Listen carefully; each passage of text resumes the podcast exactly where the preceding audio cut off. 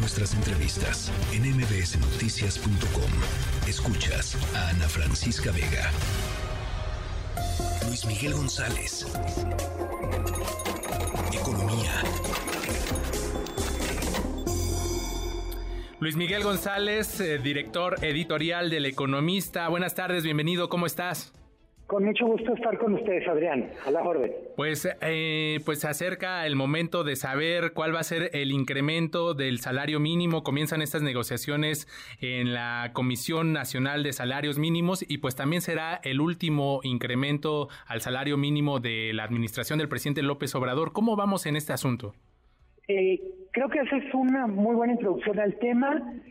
Es relevante por por lo que ha significado el salario mínimo para la política laboral del presidente López Obrador. Es relevante también por todo lo que significa el salario mínimo para millones de trabajadores y sus familias. Eh, pasamos de ningunear el salario mínimo durante muchos años a estar en una situación donde es una de las señales claves antes de cerrar el año. Lo compararía obviamente en otra escala a el presupuesto. La semana pasada despejamos una enorme incógnita que es cómo quedaba el presupuesto y ahora son días de despejar una incógnita más pequeña que es cómo va a caer el mínimo. Eh, los empresarios ponen en la mesa un incremento de 12.8. Eh, el año pasado fue el 20% y prácticamente todo el sexenio, a excepción de 2021, ha estado como mínimo en 20. Eh, muy probablemente, Adrián, estemos hablando, mejor dicho, seguro no va a quedar en el 12.8 que proponen los empresarios. Y muy probablemente lo mínimo que el gobierno va, va a poner en la mesa, va, va a aceptar es 15. Eh, hay que comparar el 15% que pondría en la mesa con la inflación que ya tuvimos en el año que es 4.5, pero también con la inflación esperada del año que entra, que muy probablemente esté entre 3 y 4%. Eh, yo diría el balance eh, desde el punto de vista de recuperación del salario mínimo es espectacular. Empezamos este sexenio con 88 pesos, vamos en 207. Mínimo va a quedar en 234 pesos. Eh, repito, de 88 a 234 y probablemente algo más. 146 mm, pesos más de cuando inició. Absolutamente. Eh, creo que la pregunta que muchos nos hacemos es, bueno, ¿y el próximo sexenio qué es lo que se va a poder hacer? Eh, seguimos con un salario mínimo que yo diría no alcanza completamente. La propia Coparmex ayer al presentar la propuesta reconoce el salario mínimo alcanza para el 72% de las necesidades básicas, o sea, todavía hay un tramo. Eh, el gran, la gran pregunta al final es cómo lo hacemos, cuál es el ritmo que es sostenible de tal manera que las empresas lo puedan hacer sin dejar de generar empleo, sin tenerse que ir a la informalidad.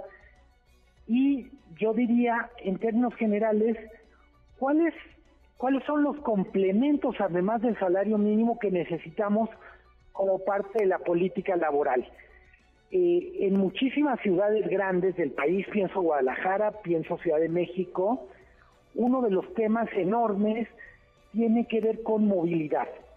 Los trabajadores pueden tardar dos horas, hay veces más en ir de su casa al lugar de trabajo y obviamente eso no se negocia en la CONASAMI, pero es parte de lo que de lo mínimo que necesitaríamos como país, que la la mayor parte de trabajadores tengan mejor movilidad en calidad, en tiempo, en costos incluso. Claro.